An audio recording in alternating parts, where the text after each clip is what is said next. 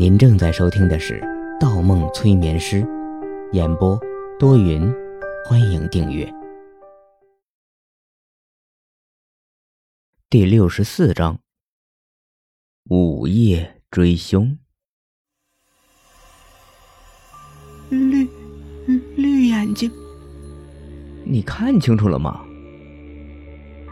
方墨扶着脚下软的都快站不住的杨子怡，指着一只趴在窗户外沿的中华田园猫说：“一只白色的田园猫，两只绿澄澄的眼球瞪得滚圆，它弓着身子，浑身毛发全部炸开，尾巴高高竖起，像天线一样对着二人，充满了敌意。即使看见了白猫。”杨子怡仍然有些胆怯，调节调节呼吸，问：“哼，刚才的影子是他吗？”方墨吐吐舌头：“不是他是谁呀？你看看他，也就表现的厉害点其实现在心里比你还要害怕，你吓着他了。”我，白猫的前肢一半雪白，一半血红。杨子怡还注意到窗户边沿的石砖上染着血迹，一定是刚才穿过草地的时候，白猫被玻璃划伤了。他一时觉着白猫很可怜，伸出手试图通过一些手势让白猫平复下来，但白猫似乎很不领情，伸出爪子不断做出攻击的动作。突然。背后传来几声巨响，又是玻璃打碎的声音，仿佛近在咫尺。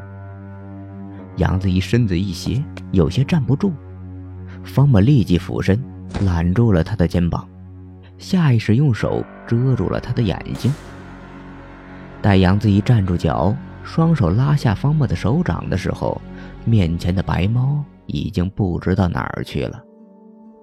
方默护着他。倚着墙边，小声说：“他在那里。”他。杨子怡顺着方墨另一只手的方向，眯向刚刚返回的路口。地面上一个影子忽高忽低，耳边传来清扫玻璃碎片的声音。他打碎了斜对过的一辆汽车玻璃。正在收集玻璃碴呢。方墨补充道：“杨子怡这才意识到，方墨说的根本不是白猫。他紧紧贴着墙面，呼吸变得小声翼翼起来，问：‘嗯，那我们？’方墨伸出一只手指放在嘴边，做出一个静音的手势，转过头用嘴型告诉他。”他来了。路口的影子越来越大，光线一暗，他出来了。一个身材魁梧的身影，胸前套着麻袋，戴着一张极其恐怖的青色面具，突兀的白眼球，血红的嘴唇，尖尖的耳朵。瞧清楚了吧？看，有影子。两条腿，穿运动鞋，是个人。方默拉起杨子怡，拍拍肩膀的灰尘，直接冲着路口喊道：“喂，不过来打个招呼吗？”方杨子怡虽然现在肯定对方是个人，但那张青色面具给他一种说不出的压迫。他刚要开口，戴着面具的那个人转过了身，改变了方向。方墨用舌头舔舔牙尖儿，有些棘手。前面那人的右手拖着一根棒球棒，不，不是棒球棒，比棒球棒要长，要粗。左手托着一个麻袋。青色的面具下发出一连串的嘀咕声，像是某种动物在伺机捕猎一样。见青色面具转了过来，杨子怡瑟瑟发抖，躲到了方墨的背后。他瞄过去，那怪物胸前的麻袋上印着一个血红的叉，十分狰狞。方墨却显得从容淡定，看了看手表，慢条斯理地说：“我们可以好好的谈一谈，不过只有三十秒了，因为门口的保安要赶过来了。”闻及此言，青色面具连退后几步，将手中的麻袋直接扔了过来。方墨用手一挡，麻袋砸在他的胳膊上。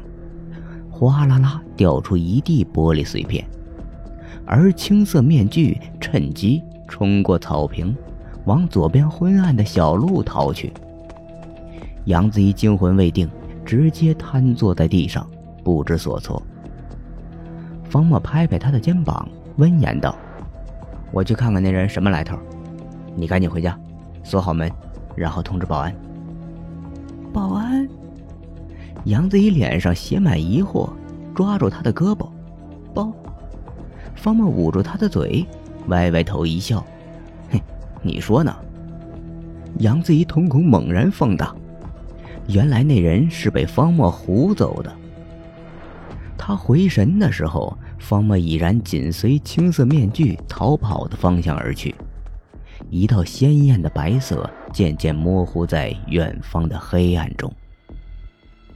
小路狭窄而细长，两边没有路灯。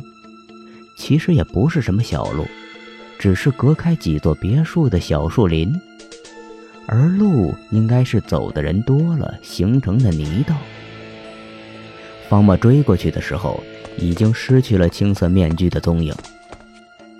树林的光线很暗，他没跑几步，脚下的小路消失了，到头了。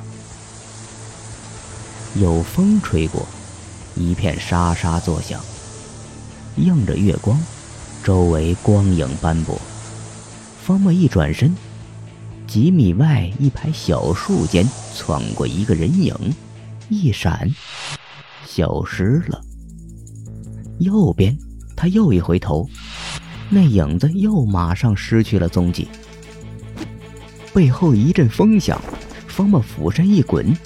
青色面具的这一棍打空了，方墨滚到一棵小树下，刚要起身，青色面具扑过来又一棍。方墨一低头，木棍打在树干上，方墨耳下一凉，碗口粗细的树干被击飞几块木片，其中一片划伤了他的皮肤，鲜血立马顺着脖颈流下。两击未中，青色面具恼怒了。直接弃了木棍，扑了上来。那张面具之上，两只煞白的眼球上各有一个小孔。方木眼中一闪，碰到了对方的目光，一双愤怒的眼神。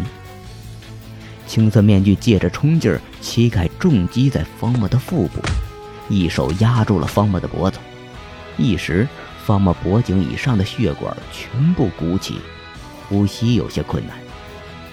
方墨注意到青色面具的身材、体重都略高于他，力气甚至比他大出很多，但出手很笨重。他憋了一口气，一拳倒在对方的腋下。这一拳很奏效，青色面具没反应过来，手上力道一松，方木立马翻身将其压在身下，反扣住了青色面具右臂的关节，同时右手迅速伸向面具。青色面具立马浑身上下挣扎起来，像一只发飙的野牛。方木的手指还没摸到面具，就被踢开了。青色面具爬起来后，似乎有些顾忌，摸起地上的木棍，转身便跑。方木起身追去，出了树林，两人一前一后，隔着二十米左右的距离。两分钟后，青色面具插入了另外一条漆黑的小路。方墨再跟进时，进入了一条由两座相邻别墅组成的死胡同。胡同的角落里摞着几个垃圾箱，显然青色面具踩着箱子翻过了墙。不见了青色面具的踪影。方墨心里浮上一丝忧虑，意识到自己即使也踩着箱子翻过墙，此时也追不上对方。他回头打量下周围的环境，几座别墅前后几乎一个样子，每隔几座建筑就有一片树林，或者一片草坪。他绕了半圈，一时间竟分不清来时的路。可为什么青色面具会跑进死胡同呢？为什么他知道这里可以借助垃圾箱翻过去呢？方默思绪一闪，心生大骇。他对小区的地形很熟悉，他在故意把自己引到这里。正是此时。远方传来一声尖叫，是杨子怡。